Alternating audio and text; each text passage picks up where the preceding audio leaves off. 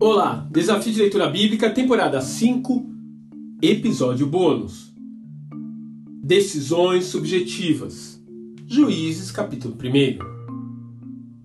O livro de Juízes é cheio de peculiaridades, a começar pelo seu próprio nome. Afinal, ao contrário do que se possa pensar, os personagens principais de suas narrativas não são magistrados ou legisladores teóricos na verdade, a exceção talvez de Débora, que parece ter exercido de fato uma função de mediadora do povo de Israel, os demais parecem ser simplesmente líderes guerreiros usados por Yahvé para libertar o seu povo. Um outro aspecto singular é que o autor do livro, no capítulo 2, já nos dá um spoiler da narrativa que veremos à frente, deixando claro que o ciclo de desgraça que sobrevirá ao povo hebreu é tão somente a consequência direta de eles terem abandonado a sua aliança com o Eterno.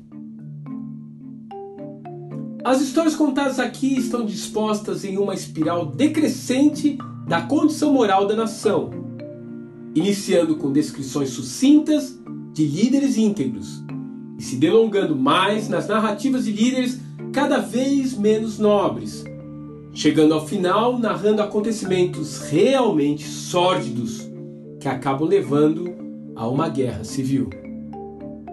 De fato, os princípios transmitidos ao longo do livro se mostram muito mais através dos exemplos negativos do que pelos aspectos a serem imitados, e nesse sentido, a brutalidade descrita em alguns trechos cumpre de forma contundente esse papel. A justificativa para todas as misérias que se acumulam sobre Israel é simplesmente o fato de que, naquela época, não havia rei em Israel. Cada um fazia o que lhe parecia certo aos seus próprios olhos, deixando claro que uma sociedade que toma suas decisões baseando-se no julgamento individual e subjetivo torna-se simplesmente insustentável. De que forma você toma suas decisões? E até que ponto o indivíduo dentro de uma sociedade é livre para tomar as suas decisões? Que Deus te abençoe e até amanhã.